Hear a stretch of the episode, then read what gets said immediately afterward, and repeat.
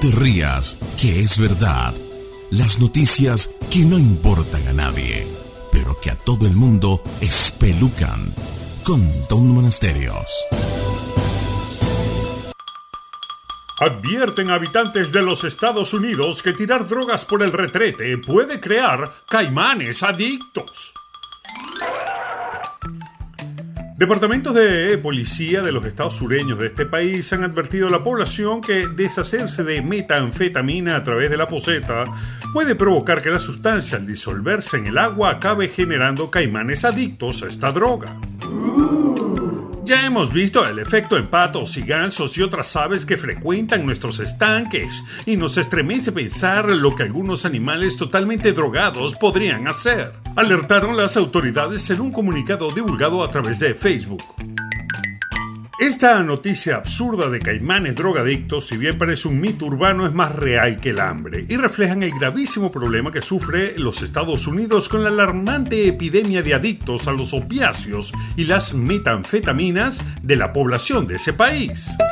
El problema es tan grave que el año pasado murieron por esta causa más norteamericanos que en los 19 años de la guerra de Vietnam. Y es que este país está lidiando con una epidemia de adicción a las drogas que está afectando a su población de tal manera que el Departamento de Salud Pública se declaró en emergencia en el 2017.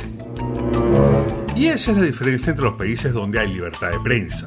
Los americanos saben que tienen un problema y lo hacen público y están reduciendo efectivamente las víctimas de esta crisis de los opioides. ¿Y por qué tantos norteamericanos se han vuelto adictos a las drogas? En los años 90, las industrias farmacéuticas aseguraron al gobierno y a la población que era imposible convertirse en adicto a los calmantes de dolor con opioides con los que inundaron el mercado.